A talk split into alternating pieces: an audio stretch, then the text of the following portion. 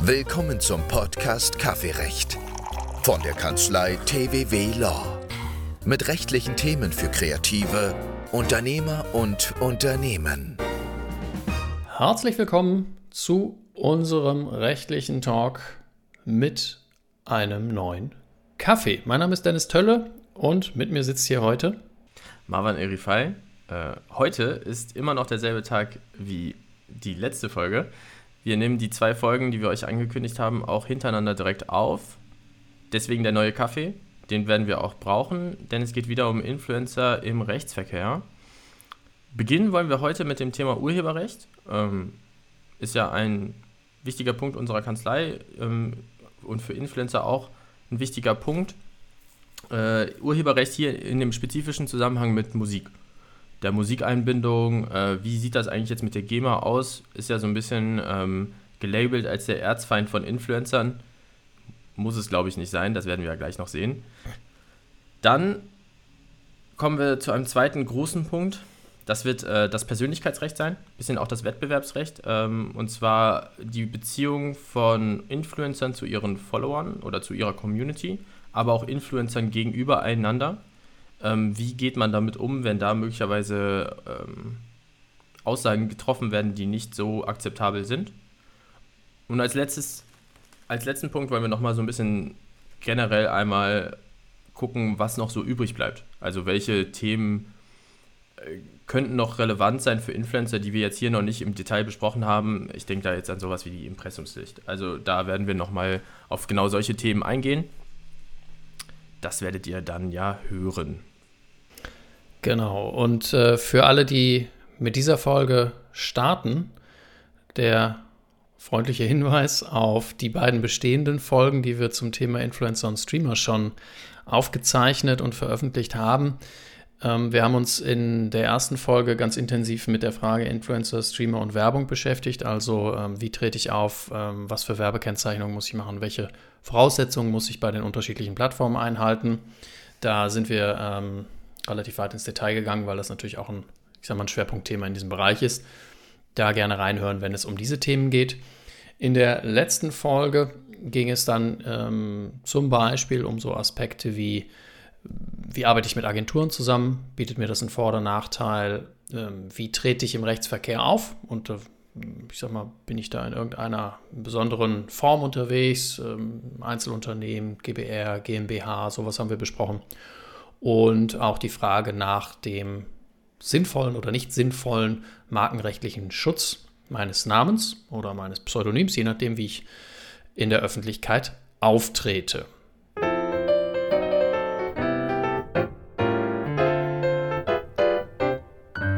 Erster Themenpunkt ist in dieser Folge aber, wie du schon gesagt hast, das Urheberrecht und da eben relativ speziell die Nutzung fremder Werke. Damit bin ich schon direkt im urheberrechtlichen Slang, sage ich mal, weil ähm, das Werk oder ein Werk ist das, was im Urheberrecht geschützt wird. Im Bereich ähm, des Streamings und ähm, generell im Bereich des, des Influencings ist es so, dass die Musikwerke dabei eine elementare Rolle spielen, weil Musik einfach in, in ja, einem Großteil des Contents stattfindet. Und nicht jeder hat dafür äh, Singen und äh, Gitarre spielen gelernt, sondern natürlich bedient man sich da fremder Werke. Das sind ähm, entweder aktuelle Charthits, das sind teilweise ältere Werke, aber es sind in jedem Fall Werke, an denen äh, fremde Rechte bestehen können. Äh, das hat sich auch nochmal extremst intensiviert äh, durch TikTok, muss man ehrlich sagen, beziehungsweise Instagram Reels und YouTube Shorts, da ja im, äh, sich ja regelmäßig eigentlich im Wochentakt oder sogar Tagestakt äh, irgendwelche neuen Hypes äh, entwickeln, wo man bestimmte Dinge zu einem bestimmten Lied tut. Also dann ist es ja im Prinzip ähm, ja, gegeben, dass ähm, diese Musik ja irgendwie genutzt werden muss oder darf, äh, dass da so ja, diese Nutzungsberechtigung bestehen muss ähm, oder kann. Äh, damit äh, das auch alles rechtskonform geschieht. Ja, absolut. Ähm, da können wir ähm, vielleicht dann so ein bisschen ganz, ganz vorne im Urheberrecht anknüpfen, nämlich die Frage oder ich sage mal dieser Grundsatz, der gilt, ich darf fremde Werke und damit fremde Musikstücke erstmal nur dann benutzen, wenn ich äh, dazu berechtigt bin. Das kann ich aus, kann ich zum Beispiel sein, weil ich eine, eine Lizenz eingeholt habe, weil ich, ich sage mal so ein bisschen abstrakt gesagt, den Rechteinhaber gefragt habe, ob er damit einverstanden ist, dass ich dieses Werk benutze. Wie auch immer. Und ähm, es gibt gesetzliche Ausnahmen, wo ich das nicht machen muss. Die wollen wir in, insofern hier ein bisschen ausblenden, weil sie in der Regel nicht einschlägig sind, weil das in der Regel ähm, hier nicht passt. Ja, und ähm, jetzt hast du ja direkt über Lizenzen auch gesprochen, beziehungsweise Nutzungsberechtigungen gesprochen. Ähm, denn der Ausgangspunkt ist, beim Urheber liegen nicht nur das, liegt nicht nur das Urheberpersönlichkeitsrecht, ist hier nicht weiter relevant, sondern aber auch die Nutzungsrechte. Die liegen erstmal in erster Linie beim Urheber, also bei derjenigen Person, die ein Musikstück gemacht hat. Ähm, jetzt ist es ja nun mal so, wir haben den Begriff GEMA, glaube ich, sogar schon genannt, äh, dass es ja sogenannte Verwertungsgesellschaften gibt. Also eine Gesellschaft, die sich darum kümmert, dass die Nutzungsrechte eingehalten werden ähm, und die diese Nutzungsrechte auch herausgibt in Anführungsstrichen. Also die, die verteilt an Dritte. Denn Urheber können sich nicht darum kümmern, ähm, ihre Nutzungsrechte immer an alle zu verteilen, die sie haben wollen. Und deswegen gibt es sozusagen diese Verwertungsgesellschaften, die da sich als Vermittler darum kümmern. Genau, also ich kann, wenn ich denn als Künstler Mitglied in der GEMA bin, entsprechende Rechte übertragen und die GEMA kümmert sich um die Lizenzierung dieser Rechte. Das machen viele Künstler, das machen nicht alle Künstler. Es gibt auch, und da den Teil werden wir hier nicht besprechen, ähm, eine, eine, eine Szene, die sagt auf gar keinen Fall zur GEMA. Es gibt Leute, die sagen auf jeden Fall zur GEMA. So, das muss jeder Künstler für sich entscheiden. Fakt ist, es gibt eine ganz, ganz große Bandbreite an Künstlern, die ihre Werke oder die Mitglied der GEMA sind das bezieht sich dann nicht nur auf die Künstler selber, sondern das bezieht sich dann auch auf die, auf die Label, die Musikverlage und damit verbundene Leistungsschutzrechte. Das ist so ein bisschen, ähm, auch da wollen wir jetzt nicht zu sehr ins Detail gehen, aber es gibt eben Rechte, die, ähm, die auch den Verlagen und den, also den Musikverlagen zum Beispiel, den Labels zustehen, ähm, die jetzt nicht, ja, ich sag mal, nicht alleine dieses Werk betreffen. Ich möchte trotzdem noch ganz kurz einmal auf diese Sache der Lizenzierung und derjenigen Leute zurückkommen, die möglicherweise einfach sagen, ich will nicht Teil einer G der GEMA sein. Denn es gab ja eine Phase, in der es ähm, für Influencer nicht ersichtlich war, ob sie jetzt Musik nutzen dürfen, die von der GEMA lizenziert ist, beziehungsweise bei der GEMA liegt oder nicht.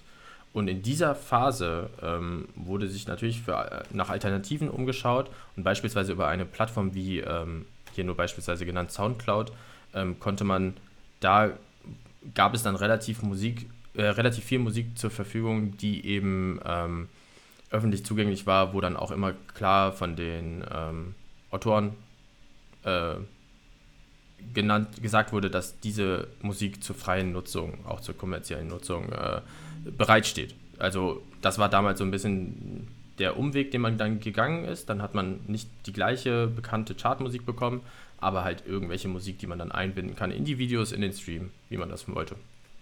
Ja, also da muss man dann so ein bisschen sagen, da war das die Schwierigkeit, dass eben die, die Werke, die bei der, deren Rechte bei der GEMA lagen, insofern ähm, nicht freigegeben waren für die, für die Nutzung, zum Beispiel bei Instagram oder bei, bei TikTok.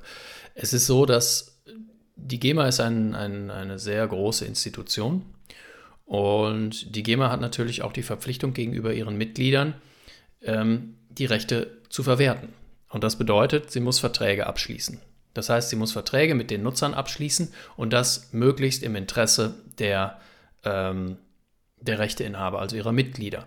Und da spielt es natürlich eine Rolle, ähm, dass man da, äh, dass da Welten aufeinander prallen, wenn zum Beispiel die GEMA mit Meta verhandelt und sagt, okay, die GEMA sagt, naja, ich hätte gern gemessen an diesen Kriterien Betrag X für die Nutzung.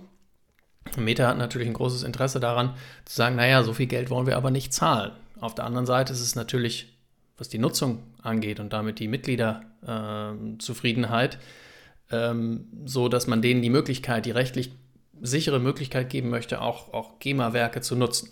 So, und auf diesem Weg, dieser Weg hat ein bisschen gedauert und die GEMA hat mittlerweile Verträge mit äh, Meta geschlossen über eine Tochterunter, über ein Tochterunternehmen und hat damit zum Beispiel Facebook und Instagram rechtlich insofern abgesichert. Genauso gibt es Verträge mit TikTok und YouTube, ähm, dass eben Werke der GEMA dort genutzt werden können.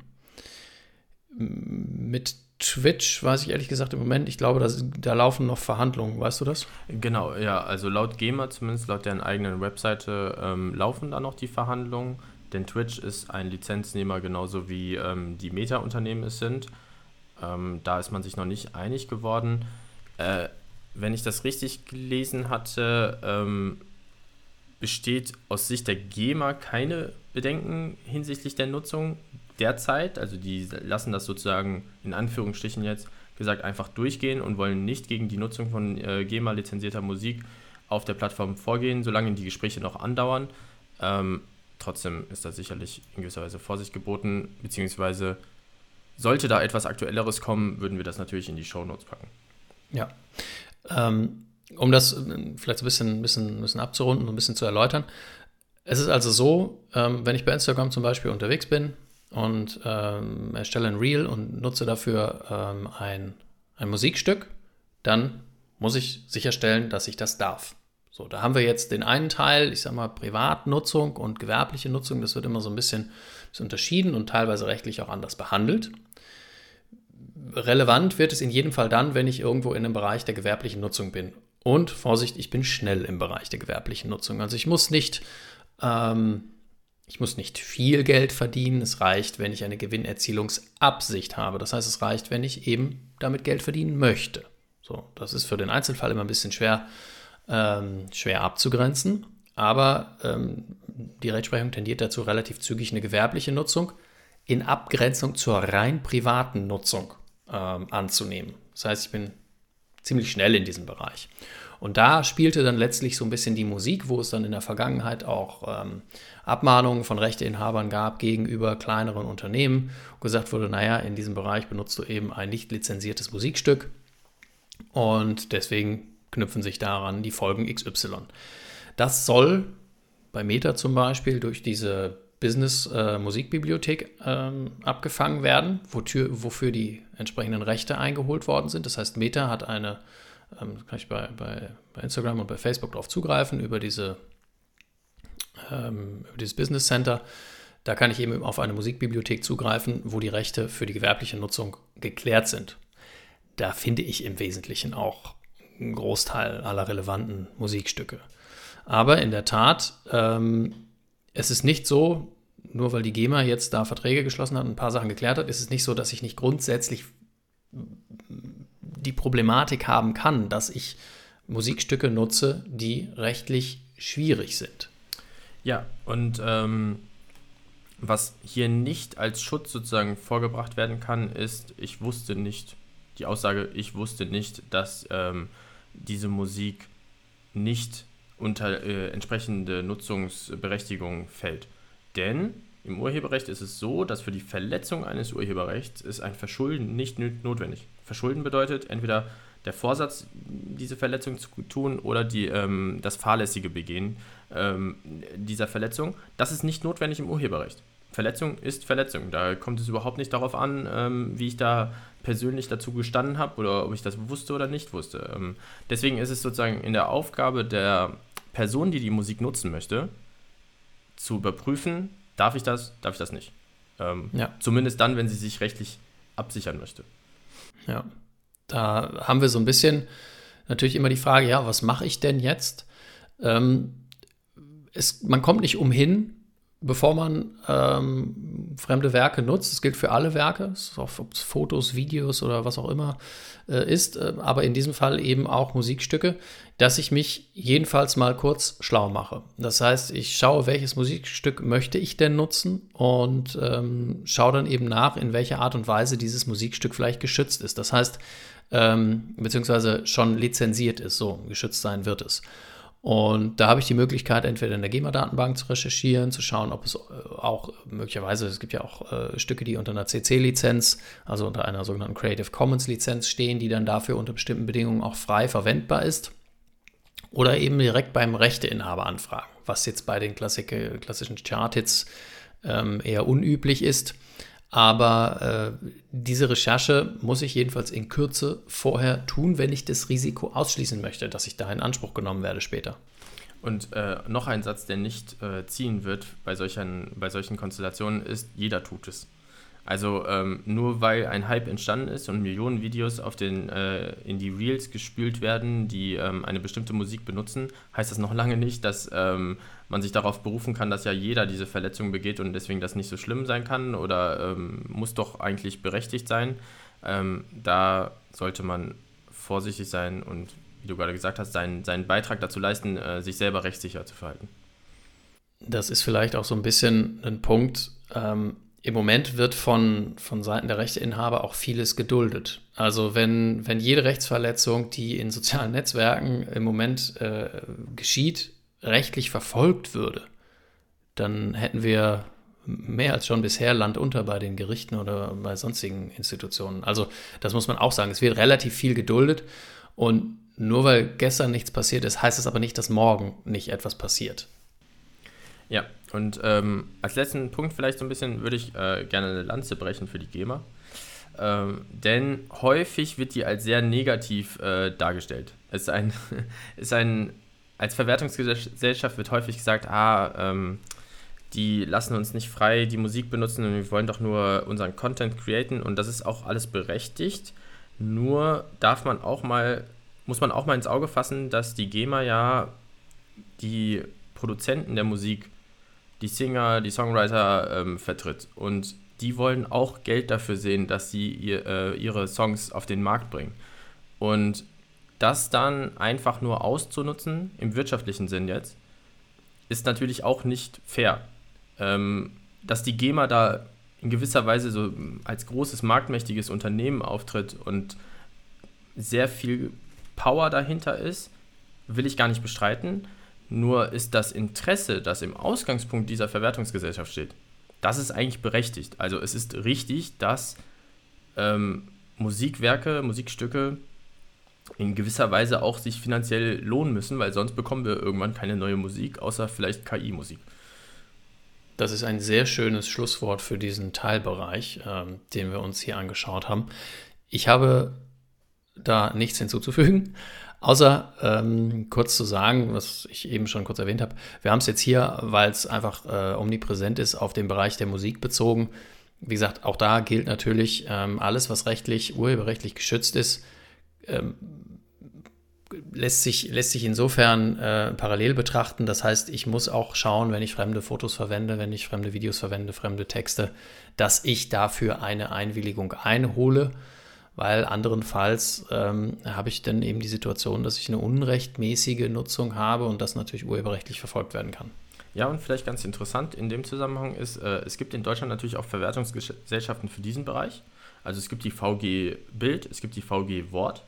Ähm, es kann nur häufig der Fall sein, dass bei Internetinhalten diese Verwertungsgesellschaften nicht mit der äh, Lizenzierung bzw. mit der rechtlichen Übernahme der Pflichten ähm, beauftragt wurde. Das heißt, dass ähm, gewisse Bilder nicht bei der VG Bild angemeldet wurden. Beispielsweise. Das wird wohl häufiger der Fall sein als bei Musik. Und ähm, deshalb wird es dann wiederum häufiger der Fall sein, dass man sich direkt bei dem Urheber melden muss, direkt bei dem Rechteinhaber äh, melden muss, um eine äh, Nutzungsberechtigung einzuholen.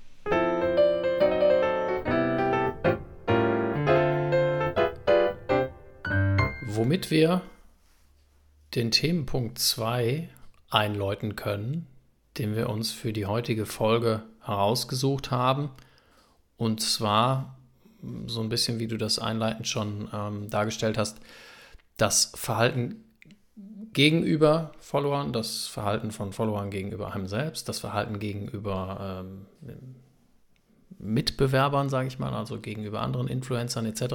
Also grundsätzlich so, dass das Verhalten untereinander.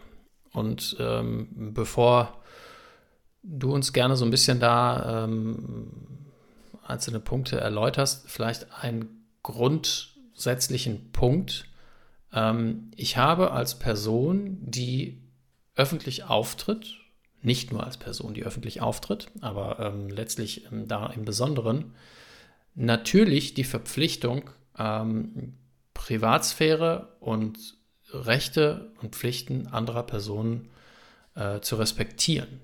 Es ist ähm, natürlich viel einfacher zu erkennen, wenn ich, äh, wenn ich jemand anderen irgendwie, äh, ich sag mal, der grobe Fall wäre jetzt eine Beleidigung, ja, wenn ich das ähm, bei Instagram mache, dann äh, ist es natürlich viel leichter zu erkennen, als wenn ich das privat mache. Das ändert nichts daran, dass es sowohl privat als auch öffentlich äh, untersagt ist. Und ähm, das muss aber eben nicht einer dieser groben Fälle sein, sondern es geht im Wesentlichen darum, äh, Rechte Dritter, in diesem Fall in der Regel Persönlichkeitsrechte, nicht zu verletzen. Und es gab in der Vergangenheit einige Fälle, in denen das, ähm, diese Grenze relativ deutlich überschritten wurde und in denen die Gerichte auch aufgezeigt haben, dass es Grenzen gibt und dass diese Grenzen die, oder die Überschreitung dieser Grenzen relativ deutliche Folgen hat. Ja, genau so ist das. Ähm, wo du das Stichwort Persönlichkeitsrechte sagst, ähm, ich denke, man für jeden ist vielleicht die ähm, Drachenlord-Geschichte ein, ein Begriff, wo ähm, der Creator, Content Creator Drachenlord Opfer wurde von einem wirklich maßlosen äh, Mob von Followern bzw. seiner Community, obwohl man natürlich sagen muss, dass es nicht wirklich seine Community gewesen ist, die sich ja dann einfach nur über ihn lustig gemacht haben, beziehungsweise ihn gemobbt haben. Und ähm, da steckt eine Menge Power dahinter, ähm, was möglicherweise, das möchte ich jetzt niemandem unterstellen, aber möglicherweise unterschätzen das auch ein bisschen die Influencer selber, wie viel Macht sie eigentlich haben, wie viel Influencing sie äh, wirklich betreiben können und wie viel sie da auch auslösen können. Genau, du hast das, äh, den Begriff schon Persönlichkeitsrechte genannt. Ähm, Wettbewerbsrecht würde ich noch mit dazu packen. Das ist dann aber eher in dem äh, Bereich Influencer gegen Influencer. Da könnte man sich so ein bisschen diese, diese Thematik ähm, vom Reaction-Content anschauen. Das, dazu kommen wir gleich. Stellt sich also so ein bisschen die Frage, wie geht man mit Kritik, wie geht man mit einem Shitstorm im Internet um? Das heißt, wenn die eigene Community sich gegen einen wendet und einen jetzt ähm, ja, die Kommentare mit Hassnachrichten füllt, dann ist ja immer die Frage, wie kann ich damit umgehen? Und natürlich ist eine Variante aushalten, nicht hinschauen und ähm, einfach warten, bis es sich wieder, bis es wieder abflaut. Das ist aus rechtlicher Sicht natürlich eher nicht die glücklichste Variante, da wir ja gerne faktisch einen ähm, Anpack haben gegen Leute, die etwas falsch machen. Ähm, deswegen kann man natürlich auch abmahnen bei Persönlichkeitsverletzungen. Ähm, da kann man genau die Abmahnung als Weg wählen, da kann man die Klage als Weg wählen. Das Problem ist natürlich nur immer, dass es sich um viele Personen handelt und nicht unbedingt ermittelbare Personen handelt. Also da ist der Anpack an die einzelne Person sehr schwierig. Der andere Weg ist natürlich, sich an die Plattform zu richten und dass die den Weg wählt, äh, Kommentare beispielsweise zu löschen. Vielleicht sollten wir an der Stelle aber nochmal ein, kurz, einen Punkt zurückgehen. Ähm, wenn wir jetzt so im Bereich Shitstorm und Kritik sind, ähm, ist es natürlich so. Also ich stehe als Influencer, als Streamer oder so in der Öffentlichkeit. Das ist so. Egal wie groß die Öffentlichkeit ist, es ist eine. Also ich habe, äh, ich habe eben Personen, die in, ähm, die ich anspreche, die mir zuhören, die mir zuschauen. Und ähm, wenn ich da etwas sage, wenn ich da etwas mache, dann muss ich auch Kritik aushalten. So, das heißt also, wenn jemand damit unzufrieden ist, wie ich etwas mache, wie meine Meinung ist, ich weiß nicht, ich stelle Produkte vor, ich stelle Dienstleistungen vor, ich äh, gebe meine Meinung über ein Spiel äh, oder irgendwas anderes da bekannt, dann kann ich das tun, dann kann ich meine Meinung da präsentieren, dann muss ich aber auch natürlich eine Gegenmeinung aushalten. Das ist nicht unrechtmäßig. Und wenn viele Leute das, salopp gesagt, ein bisschen doof finden, was ich da mache, dann dürfen das auch viele Leute sagen dann dürfen sie ähm, das in einer Art und Weise tun, die ähm, natürlich meine Rechte berücksichtigt, meine rechtliche oder die rechtliche Grenze nicht überschreitet. Das Problem dabei ist in der Regel natürlich ähm, die Masse.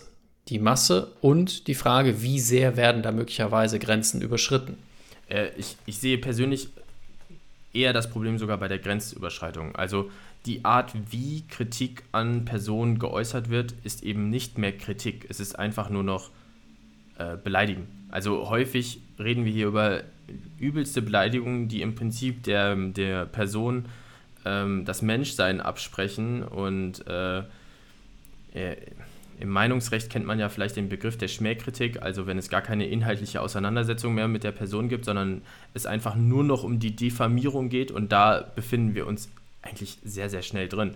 Ähm, klar, strafrechtlich wäre das alles relevant, nur ja, da sind wir dann bei dem zweiten Problem, das so ein bisschen für mich immer die nachgelagerte Stufe ist, ist nämlich die Masse. Also wir haben in erster Linie ist das Problem, die einzelne Beleidigung völlig maßlos. Eigentlich können wir dagegen vorgehen.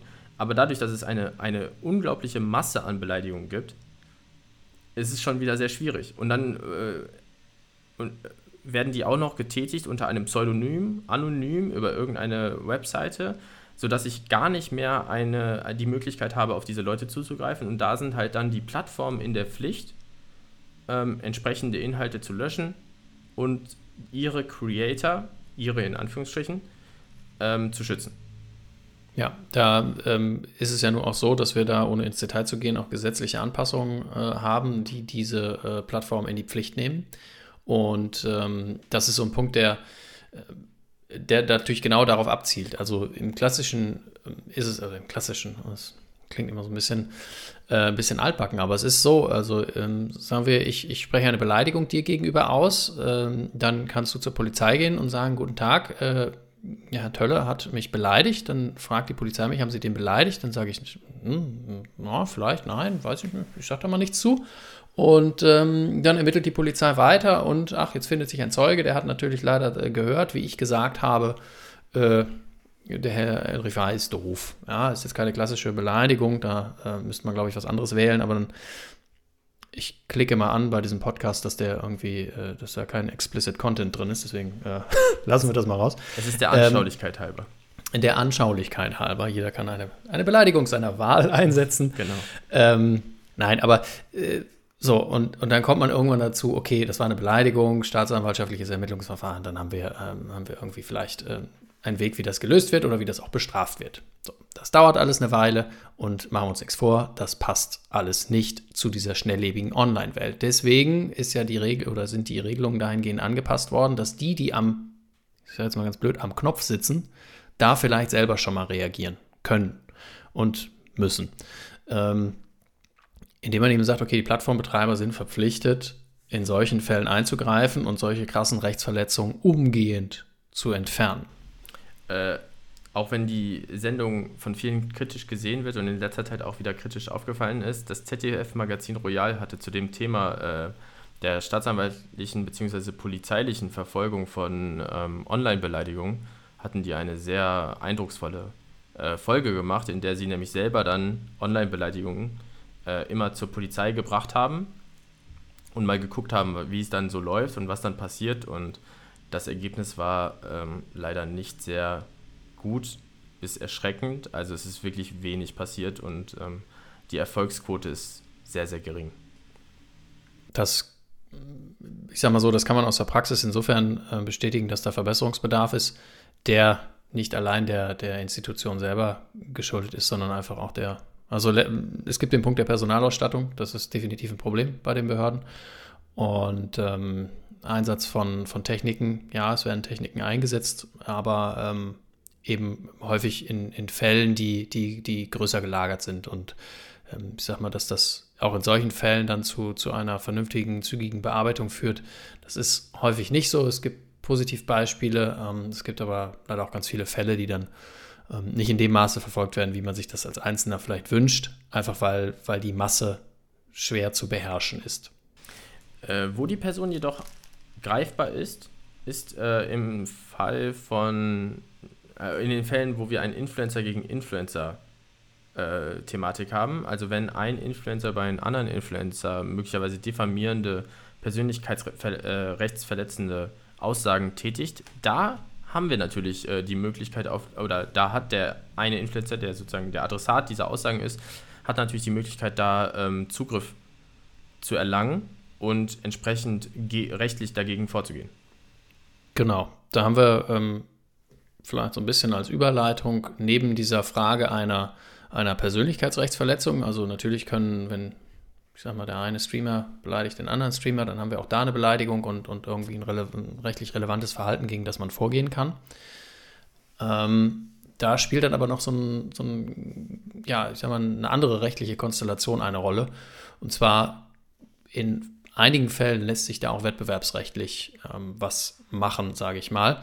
Denn ähm, das Wettbewerbsrecht sieht vor, dass Mitbewerber untereinander oder das grundsätzlich Unternehmen und Unternehmer, die Influencer dann relativ schnell sind, ähm, am Markt bestimmte Regeln einhalten müssen. Also geht im Wesentlichen darum, sich lauter zu verhalten, bestimmte konkrete Sachen zu unterlassen, Arten von Werbung, ähm, Aussagen gegenüber anderen Mitbewerber etc. Und der Einstieg in dieses rechtliche Gebiet findet eben so statt, dass man sagt, wenn ich denn einen Mitbewerber habe, dann kann ich selber was machen. Und äh, Mitbewerber ist man immer dann, wenn man, salopp gesagt, im gleichen Gebiet tätig ist und die gleichen hm, Kunden in Anführungsstrichen anspricht.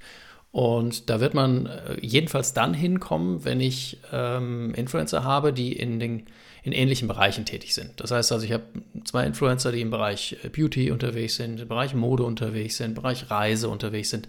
Dann sind das Personen, die gegen unlauteres Verhalten der jeweils anderen Person vorgehen können. Und zu diesem unlauteren Verhalten gehört auch, wenn ich gegen, gegen Rechtspflichten verstoße. Ja, ähm, gerade diese Marktabgrenzung, die du ja gerade so ein bisschen reingebracht hast, die wird eigentlich, ähm, das wird ein bisschen interessant werden, wie Gerichte das sehen werden, ähm, wie genau die da abgrenzen werden. Also zum Beispiel, ich könnte mir jetzt vorstellen, dass jemand, der nur ein bestimmtes Videospiel spielt, ist er dann auf dem gleichen Markt wie jeder andere Influencer, der Videospiele spielt, oder ist er nur auf dem gleichen Markt wie oder Mitbewerber von anderen ähm, genau dieses Spiel spielenden Influencern? Ja, das ist äh, tatsächlich ähm, eine spannende Frage. In der Vergangenheit haben die Gerichte dazu immer ähm, so abgegrenzt, dass man sagt, also das ist immer schwer ähm, dann, dann auf den Bereich zu übertragen, weil es eben nur eine Übertragung ist. Aber würde der angesprochene Verbraucher zum Beispiel ähm, statt zu dem einen dann zum anderen gehen? Und das ist für so Fälle entschieden worden, ähm, dass man sagt, okay, wenn ich jetzt äh, Herrenmode und Damenmode, so würde denn der von, von dem Werbenden im Bereich Herrenmode angesprochene Verbraucher zu dem Anbieter der Damenmode gehen? Wahrscheinlich nicht. Weil, wenn ich, weiß ich nicht, wenn ich irgendwie Herrenmode haben will, dann kann ich mit Damenmode nichts anfangen. Und ähm, damit wäre ich dann auf einem anderen Markt tätig und könnte untereinander gar nichts machen. Ja, das ähm, wird dann wahrscheinlich sehr interessant. Äh, hängt dann natürlich auch immer von der Beweisführung ab, ne? Wenn, wie die Parteien äh, sich hinstellen und sozusagen den Beweis führen. Man muss natürlich dazu sagen, diese Plattformen bieten sehr, sehr gute analytische ähm, Systeme, mit denen man sehr gut ermitteln kann, wer eigentlich die Zuschauer, wer eigentlich die, ähm, die Viewer der äh, Videos sind, mit denen, also welche Menschen das nachher schauen, also welche Altersgruppen, äh, was die sonst so schauen, das kann man natürlich sehr gut ermitteln und daraus dann ein entsprechendes Argument machen, entweder dass es vorliegt, also dass Mitbewerberschaft Eigenschaft vorliegt oder halt auch nicht. Genau. Du hattest vorhin schon mal kurz den Begriff äh, des Reaction Contents eingeworfen.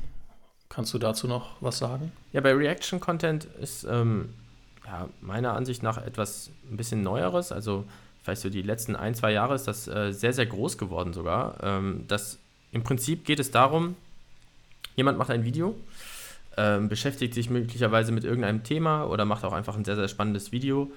Und ein zweiter Content Creator nimmt dieses Video, lässt es im Hintergrund ablaufen und äh, reagiert auf das Video, Reaction Content, und äh, gibt dann seine Meinung dazu ab und damit sozusagen der seiner Community sagt er gegenüber, was er von diesem Video hält. Ähm, ganz relevant natürlich im Bereich von äh, so politischen Videos, äh, beziehungsweise gesellschaftlichen Videos, wo so ein bisschen eine Meinung überhaupt in dem ursprünglichen Video ist, sondern kommt möglicherweise so ein bisschen die Gegenmeinung durch den Reagierenden oder aber auch einfach eine ähm, befürwortende Meinung durch den Reagierenden, aber ist in allen Bereichen denkbar. Also auch im Gaming-Bereich, jemand spielt irgendwie ein spannendes Spiel und macht daraus ein witziges Video und jemand anderes reagiert auf dieses witzige Video, ist ähm, komplett denkbar und passiert auch eigentlich inzwischen tagtäglich.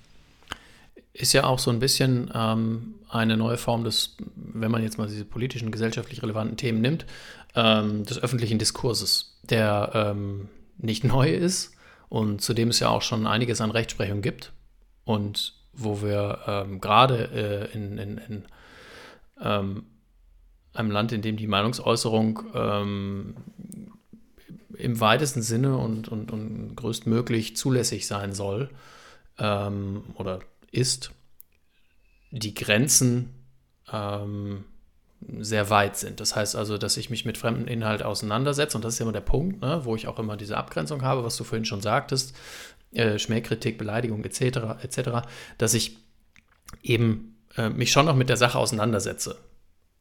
Auch das hat seine Grenzen, aber wenn ich immer noch im Bereich der Meinung bleibe, ich, ich, ich, ich schilder eben meinen eigenen, meinen eigenen, oder ich, salopp gesagt, ich gebe meinen eigenen Senf dazu, dann ist das okay.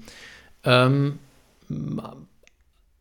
Grenzen werden da auch da liegen, wo es eben wo keine Auseinandersetzung mit, ähm, mit dem Inhalt des, des, des, in Anführungszeichen, vorsichtig nicht rechtlich verstehen, zitierten Contents geht. Ähm, nicht alles ist zulässig. Ja, und eine Grenze wird wahrscheinlich auch das Urheberrecht sein.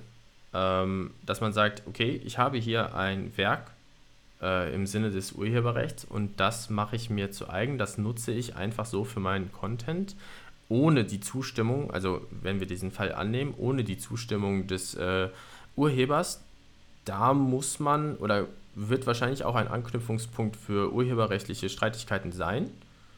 Könnte ich mir zumindest vorstellen. Und genau diesen, diesen Punkt sehen zumindest die Plattformen und haben in ihren Nutzungsbedingungen gesagt, dass ähm, so ein Wiederaufgreifen und eigennutzbar machen von ähm, Content, der von anderen auf die Plattform eingebracht wurde, ist nicht uneingeschränkt erlaubt. Also nur weil etwas bei YouTube ist, darf ich es nicht wieder verwenden, um ein YouTube-Video zu machen, sondern ich muss dann mir die Zustimmung holen und je nachdem, welche Plattform soll, muss ich auch oder sollte ich auch ähm, das da ähm, nennen, wer, in, äh, wer der ursprüngliche Creator war.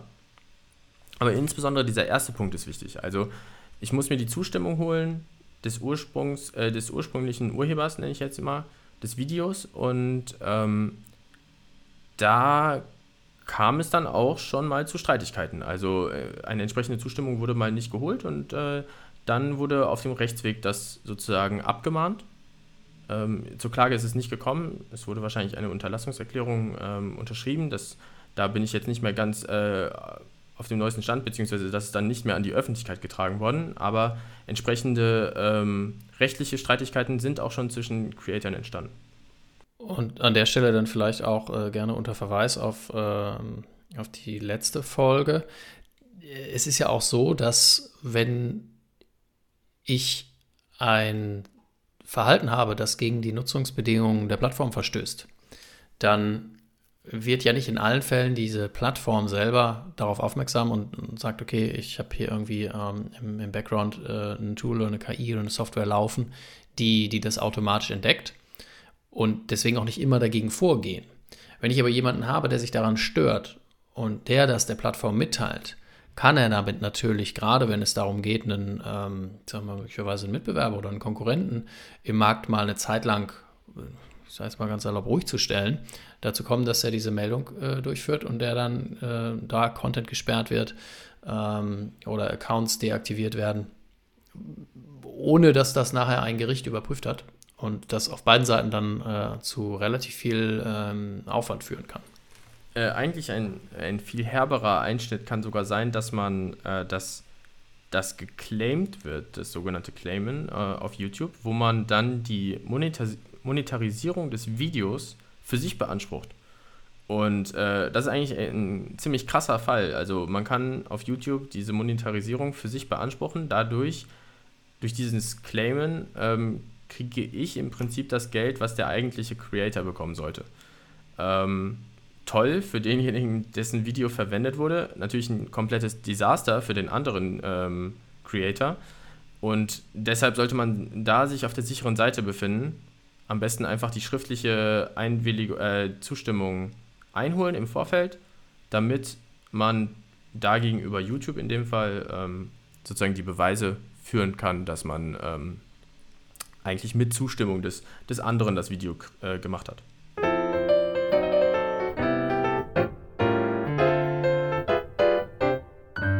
Ich denke, wir können damit zum Punkt 3 kommen, unserem, ja, ich nenne es jetzt mal Sammelbecken an Themen, die wir auf jeden Fall noch ansprechen wollen, weil sie äh, immer mal wieder Gegenstand von, von, ähm, ja, von Anfragen sind und, und von Punkten, die, die manchmal auch missverstanden werden.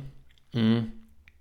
Da habe ich hier als ersten Stichpunkt stehen Datenschutz. Ja, tolles Le Thema, sehr beliebt bei allen Beteiligten, ähm, aber ein sehr wichtiges Thema. Äh, spätestens mit der Einführung der DSGVO hat sich da sehr viel geändert. Ähm, wir müssen alle, wenn wir uns im Internet befinden, sehr viel vorsichtiger sein, insbesondere wenn wir Daten erheben. Ähm, für Influencer kann das sein, äh, ist ein Hauptanwendungsfall möglicherweise, wenn sie eine eigene Website haben, auf der sie in irgendeiner Weise tätig sind, beispielsweise Merchandise verkaufen, dann ähm, ist auf jeden Fall immer auch äh, die DSGVO anwendbar und muss auch beachtet werden. Das heißt, etwaige Datenverarbeitungen müssen eine Rechtsgrundlage haben. Rechtsgrundlagen wären beispielsweise, das haben wir in diesem Podcast schon häufiger gesagt, die Einwilligung, aber auch berechtigte Interessen des ähm, Verantwortlichen.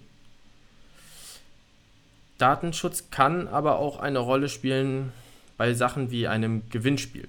Äh, wenn man so etwas wie ein Gewinnspiel veranstaltet oder eine Verlosung veranstaltet und dann die Daten von Gewinnern erhebt, also im Vorfeld darf man sich anmelden unter einem Pseudonym, aber man muss ja, um die Gewinne dann auch auszuschütten, möglicherweise äh, Daten von denen erheben. Dann müsste man oder sollte man, um auf der sicheren Seite sein, zu sein, immer auch eine Datenschutzerklärung erstellen, was mit diesen Daten erklärt oder einfach die Einzelperson darüber informieren und eigentlich im besten Fall so schnell wie möglich ähm, die entsprechenden Daten, also Adresse, E-Mail-Adresse, Namen äh, löschen. Da muss man jedoch auch vorsichtig sein. Es kann natürlich auch da, äh, der Fall sein, dass man gewisse gesetzliche Pflichten hat. Ähm, beispielsweise aus der Abgabenordnung könnten da Pflichten auf einen zukommen, gewisse Daten auch vorzuhalten und zu speichern. Die muss man natürlich dann beachten. Das darf man dann auch. Also man darf Daten aus gesetzlichen Gründen natürlich speichern. Also wenn das Gesetz vorsieht, dass man Daten speichern muss, dann darf man das auch nach DSGVO. Die, äh, da, da besteht kein, kein Konflikt. Ohne da jetzt zu sehr ins Detail zu gehen, sind ähm, diese datenschutzrechtlichen Aspekte auf ähm, oder im Zusammenhang mit US-amerikanischen Plattformen ein, ein, ein schwieriges Thema, ähm, dem man sich sicherlich äh, über mehrere Folgen widmen kann. Ähm, das äh, ist äh, in der Praxis ein häufig geflissentlich ignoriertes Thema. Das wollen wir an der Stelle jetzt hier nicht äh, irgendwie in, in, in der Kürze der Zeit abhandeln, denn möglicherweise gibt es da ja auch irgendwann mal wieder eine Änderung. Genau, das wollte ich nämlich äh, gesagt haben, es ist wohl absehbar, dass noch dieses Jahr ähm, wieder ein sogenannter Angemessenheitsbeschluss der Europäischen Kommission kommt. Wäre das so, wären ähm, Datenübermittlungen in die USA wieder DSGVO-konform, solange man sich an diesen Angemessenheitsbeschluss hält. Das ist sozusagen, nur um das ganz kurz noch gesagt zu haben, das ist, dieser Angemessenheitsbeschluss ist das Tool, mit dem man Datenübermittlung in Drittstaaten ähm, rechtskonform, DSGVO-konform macht. Wir haben so einen Angemessenheitsbeschluss für beispielsweise Großbritannien. Wir haben ihn momentan nicht für ähm, Amerika, also die Vereinigten Staaten von Amerika. Und ja, da ist wohl einer absehbar. Hoffentlich kommt er auch, dann ähm, haben wir es aus der Rechtsberatungssicht auch leichter. Kommen wir zu dem nächsten Punkt. Das ist die Impressumspflicht. Ähm, die trifft so gut wie jeden, der im Internet äh, tätig wird, zumindest geschäftlich tätig wird. Und da sieht man ganz häufig, ähm, dass es so eine Main-Seite gibt, auf der das Impressum äh, sich befindet. Und dann wird zum Beispiel in der YouTube-Infos oder in der Bio von YouTube wird dann nur ein Link gesetzt zu diesem Impressum, zu diesem Hauptimpressum. äh, mit dem Verweis, dass sich dort das Impressum findet. Äh, da ist natürlich die Frage, ist das rechtskonform? Wie siehst du das? Ja, also das kann man relativ kurz sagen, ja. Das ist ja so ein bisschen der Tatsache geschuldet, dass ich ähm, auch äh, in der Regel in der Bio und so sehr wenig Platz habe. Das heißt, ein vollständiges Impressum würde ich da gar nicht unterkriegen. Das heißt, ich habe da meistens irgendwie einen, einen ja, manchmal, je nachdem, wie lang die URL ist, einen Klarlink oder, oder einen Shortlink. Aber ähm, diesen Verweis zu führen auf eine Seite, wo, wo ich ein Impressum bereithalte, das dann eben auch für diesen Auftritt gilt oder für mehrere Auftritte gilt, ja, also wenn ich irgendwie bei Meta unterwegs bin, bei Instagram, bei Facebook, hm, YouTube, Twitch, wenn ich das alles habe, dann kann ich ein Impressum nehmen, kann dort auch festhalten, dass dieses Impressum gelten soll für die Auftritte unter blub, blub, blub, blub, blub. Dann führe ich da auf, welche, welche Auftritte das Ganze abdecken soll und habe dann da meine Impressumsangaben die ja in Teilen relativ umfangreich sein können. Also ähm, da gehören, das je nachdem, ähm, in, in, welcher Rechtsform ich unterwegs bin, unterscheiden sich diese Angaben. In der Regel ist es aber so, ich brauche irgendwie eine Anschrift, einen Namen, ähm, ich brauche einen Hinweis, wer ähm, ähm, wenn ich, wenn ich selber ähm, redaktionellen Content äh, verfasse, äh, wer dafür verantwortlich ist, das muss ich dann auch dort ergänzen. Manchmal gibt es noch so die Punkte Streitschlichtung, ähm, Online-Streitschlichtungsplattform, ein Verweis darauf. Es ist jedenfalls etwas vom Umfang her, was nicht, ähm, nicht in die Bio bei Instagram passt oder sonst wo. Das heißt also, es macht auch sehr viel Sinn. Dieser Punkt, dass es nur ein Link ist, ähm, da gibt es also relativ klare Rechtsprechung, dass man sagen, sagen kann, okay, wenn zwei Klicks sind dem User noch zumutbar, damit er zu diesem Impressum kommt, das ist dann immer noch leicht, ausreichend leicht erreichbar. Und ähm, deswegen wird man relativ klar sagen können, das ist ausreichend. Dann haben wir als nächsten Punkt ähm, Bildrechte, beziehungsweise das würde ich da mit äh, reinpacken, wäre noch das Thema Haftung. Ähm, ja, also bei Bildrechten, ich würde sagen, wir haben es auch ganz kurz schon angesprochen bei den Urheberrecht ganz am Anfang. Ähm, bei der Verwendung von Bildern, bei der Verwendung von Fotos ähm, muss immer aufgepasst werden, dass man die er, ähm, erforderlichen Lizenzen hat, dass man die Nutzungsberechtigung hat. Ähm, sonst kann man urheberrechtlich abgemahnt werden und es kann dagegen vorgegangen werden. Richtig. Ähm, wir müssen natürlich unterscheiden, weil Bildrechte so ein schönes Wort ist, so schön weit gefasst ist. Ähm, das umfasst natürlich die Urheberrechte, aber äh, das umfasst auch den Bereich, den wir auch schon angesprochen haben, die Persönlichkeitsrechte. Das heißt also, wenn ich das Foto einer Person habe, dann habe ich zwei Rechteinhaber an diesem Foto. Ich habe einmal den Urheber, also der, der das Bild gemacht hat, und ich habe die Rechte der Person, die abgebildet ist. Das sind die Persönlichkeitsrechte. Möchte ich dieses Bild verwenden, brauche ich von beiden die Einwilligung. Ich habe im Persönlichkeitsrecht ein paar Ausnahmen, wo man sagen könnte, naja gut, das ist aber irgendwie also ohne ins Detail zu gehen, es gibt ähm, Personen, die vielleicht in der Öffentlichkeit stehen, ähm, die Person ist da nicht bildprägend äh, etc., dann kann man möglicherweise auf eine Einwilligung verzichten im Bereich äh, der Persönlichkeitsrechte, im Bereich der Urheberrechte nicht. Ähm, das, das ist aber so der Teil, der, der, ähm, der, der so der, der gängigen Auffassung nach unter Bildrechte fällt. Das sind immer mindestens zwei Teile, die dabei zu berücksichtigen sind und für beides brauche ich eine Lizenz. Und ja, ähm, möglicherweise ent entspannt sich die Situation in Anführungsstrichen etwas durch KI-generierten Content. Das, ähm, ohne hier das Fass aufzumachen, ähm, wenn ich KI-generierten Content habe, dann habe ich möglicherweise gar keinen Urheber mehr. Das heißt, ich kann möglicherweise auch ohne so eine Einwilligung arbeiten. Und wenn dieser Content auch äh, eine fiktive Person enthält, dann habe ich möglicherweise auch keine Persönlichkeitsrechte, die ich verletze. Das soll jetzt nicht pauschal irgendwie ein Hinweis darauf sein, ja, benutzt bitte alle KI-generierten Content. Ähm, da verweise ich einfach mal auf die Folge, die wir ähm, zu, zu diesen Aspekten hatten in der Vergangenheit. Aber wenn ich das habe, habe ich natürlich in der Tat ähm, diese beiden äh, Lizenzpunkte nicht mehr.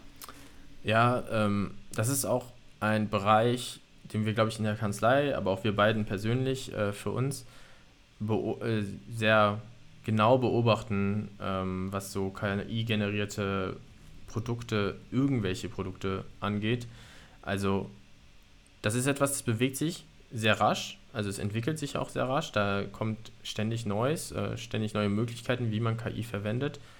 Ähm, wir hätten wahrscheinlich an fast jedem Punkt, den wir angesprochen haben, in den letzten drei, vier Folgen vielleicht, äh, hätten wir darüber reden können, wie es eigentlich auch mit KI-Content ist und wie KI ähm, da reinspielt. Wir versuchen das vielleicht, also das ist etwas, womit wir uns vielleicht nochmal in der Zukunft beschäftigen. Jetzt ähm, ist es auch, muss man ehrlich sagen, aus rechtlicher Sicht noch sehr schwer absehbar, was das alles bedeutet, was da kommt.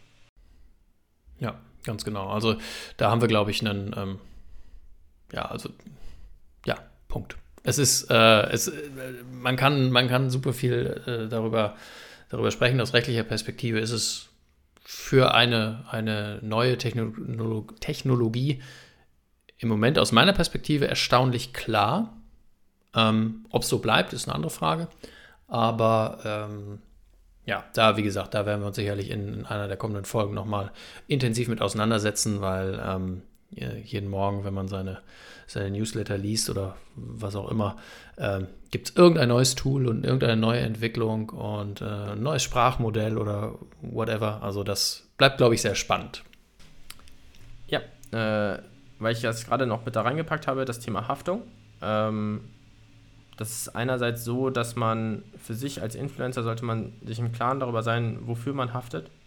Für die eigenen Inhalte beispielsweise. Wenn man ähm, Bildrechte verletzt, dann kann man dafür haftbar gemacht werden. Ähm, man kann natürlich auch darauf hinweisen, ähm, auf etwaige Haftungsrisiken bzw. Haftungen äh, bezüglich Inhalten da muss man aber vorsichtig sein. Man kann sich meistens eigentlich nicht aus einer Haftung einfach rauslösen, indem man sagt, man ähm, macht sich selbst nicht haftbar für bestimmte Inhalte. Ja, das ist ein ganz, ganz interessanter Punkt. Das hat man in der Vergangenheit und findet man auch heutzutage äh, häufig noch ähm, so ein bisschen so äh, Disclaimer in, in, in Pressen, dass man sagt, okay, ja, ich hafte nicht für XY. Das kann man da gerne reinschreiben, das ist aber rechtlich wirkungslos. Weil äh, letztlich ähm, ich bestimme nicht, wofür ich hafte, sondern das Gesetz bestimmt, wofür ich hafte. Und das ist relativ klar. Und bei jeder Form von Unterlassungsanspruch, das hast du äh, beim Urheberrecht hast du das schon angesprochen, ähm, ist es eben so, dass diese Unterlassungsansprüche verschuldensunabhängig sind. Das heißt, es kommt dann nicht darauf an, ob ich das wusste oder ob ich das wollte, sondern ich hafte dafür. Ähm, es gibt andere Ansprüche, da brauche ich einen Verschulden, Schadensersatzansprüche etc. Aber ähm, es reicht eben, es sollte eigentlich selbstverständlich sein, nicht, dass ich hinschreibe, naja, wenn ich hier irgendjemanden beleidige, sorry, aber dafür hafte ich nicht. Doch. Äh, da nur als kleiner Exkurs ähm, in die sozusagen nicht digitale Welt, ähm, wenn man Verträge schließt mit äh, über irgendwelche Produkte oder sowas und da in den AGB ein Haftungsausschluss des Unternehmens drin geregelt ist, dann ist das gegenüber Verbrauchern ja auch nur ganz, ganz, ganz selten und in ganz geringem Umfang äh, möglich und wirksam. Also entsprechende Regelungen sind eigentlich immer ähm, sehr, sehr streng zu beurteilen und meistens rechtsunwirksam. Ja, ich glaube, auf meinem Zettel steht jetzt kein Stichpunkt mehr. Ähm, hast du noch was? Ich würde dich eigentlich gerne noch zum äh, Thema Domainrecht fragen. Ähm, was, wie sieht es da eigentlich aus? Was ist, wenn ein Influencer so seine eigene Website hat, äh, möglicherweise mit seinem Pseudonym als Namen? Wie kann man sich da schützen? Gibt es da eine Schutz, Schutz, einen Schutz? Also grundsätzlich ist es so, äh, klar kann ich natürlich meine, meine äh, wenn die Domain noch frei ist, kann ich sie registrieren. Ähm, allein durch die Registrierung habe ich aber keinen, keinen besonderen Schutz, weil diese Registrierung selber ist erstmal nur ein vertraglicher Anspruch zur Konnektierung das heißt, ich habe keinen, daraus resultiert jetzt nicht per se äh, ein Verbot, dass ich, wenn ich, äh, weiß ich nicht, ich habe irgendwie ähm, müller23.de, ähm, resultiert daraus nicht zwingend das Verbot, dass nicht jemand anderes äh, müller23.eu registriert. Ich habe natürlich die Möglichkeit zu sagen, okay, ich setze on top noch eine markenrechtliche Registrierung der Domain, jein, ist es vielleicht gar nicht so sinnvoll, sondern eben dieses, dieses, ähm, dieses Begriff selber, womit wir wieder so ein bisschen in der letzten Folge sind, ähm, was die Registrierung des eigenen Namens, des Pseudonyms, Anonyms, äh, des Pseudonyms, sorry, ähm, anbelangt. Dann hätte ich vielleicht einen Anpack, um da zu sagen, ja, da ähm, können wir was machen. Aber ansonsten habe ich allein aus diesem sogenannten Domainrecht ähm, keine Besonderheiten. Ne? Ich muss mein Impressum bereithalten da, ich muss mich datenschutzrechtlich da äh, konform verhalten. Wenn ich irgendwie einen, äh, ich sag mal, irgendwelche Merchandise-Sachen da anbiete, dann muss ich natürlich die klassischen Anforderungen, sage ich jetzt mal, einhalten, die ich in einem Webshop einhalten muss. Ich habe irgendwelche Tassen, die mit irgendwelchen, äh, mit meinem Logo bedruckt sind. Dann äh, muss ich äh, die Anforderungen einhalten, die eben dabei einzuhalten sind. Ne? Preisangaben, Verordnung, ähm, Versandangaben, Informationen sonstiger Art. Ähm, ich meine, mich zu erinnern, dass wir ähm, da auch eine Folge schon mal zu gemacht haben, E-Commerce und Datenschutz, da kommt das so ein bisschen raus. Und ähm, ansonsten habe ich aber, wenn ich eine eigene Domain habe, nicht so wahnsinnig viele neue Anforderungen, die ich einhalten muss. Damit wären wir auch am Ende dieser Folge angelangt. Äh, wie man vielleicht schon gemerkt hat, sind die Themen, also wir haben jetzt drei Folgen zum Thema Influencer gemacht und äh, man hat ein bisschen gemerkt, dass sie viele Überschneidungen bieten zu Themen, die wir schon mal behandelt haben, weil sie eben auch für Influencer relevant sind. Ähm, in gewisser Weise sind Influencer im Prinzip Unternehmer ähm, oder Kreative, die sich genau mit diesen Themen beschäftigen, die wir hier halt schon angesprochen haben. Ähm, ich hoffe, wir haben es geschafft, euch ein paar spezifische Probleme auch darzustellen, die sich Influencern stellen. Ähm, ich freue mich persönlich, dass, wir, dass ihr uns zugehört habt und hoffe, dass ihr auch uns bei den nächsten Folgen zuhören werdet. Es wird wieder um was anderes gehen. Mal schauen, um was. Und dann bis zum nächsten Mal. Ja, das gilt auch für mich. Ähm, es hat mich gefreut, dass ihr dabei wart.